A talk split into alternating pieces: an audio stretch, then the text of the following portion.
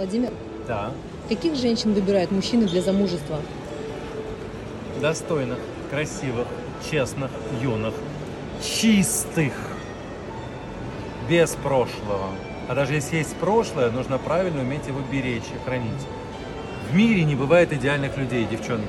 Если вы где-то на чем-то накосорезили, или кто-то из ваших родственников нанес позор на семью и прочее, ты знаешь, что вы должны за собой нести чужую ответственность. Но если вы выбрали себе мужья человека достойного, умного, вы вместе сохраните ваши тайны, все будет прекрасно. И прекрасно на вас женится и родите вы 150 детей. А если вы вперед себя несете разврат, похоть, и я такая вся свободна, а вся, то ты очень долго будешь одна. Ты будешь бесконечно выходить замуж и разводиться, будешь прям чемпионка по разводу. Решай тебе. Достоинство, самоуважение женское должно быть в женщине. Таких женщин видно за версту. Но их, правда, и разбирают. 16-17 лет они уже все замуж. Максимум 18.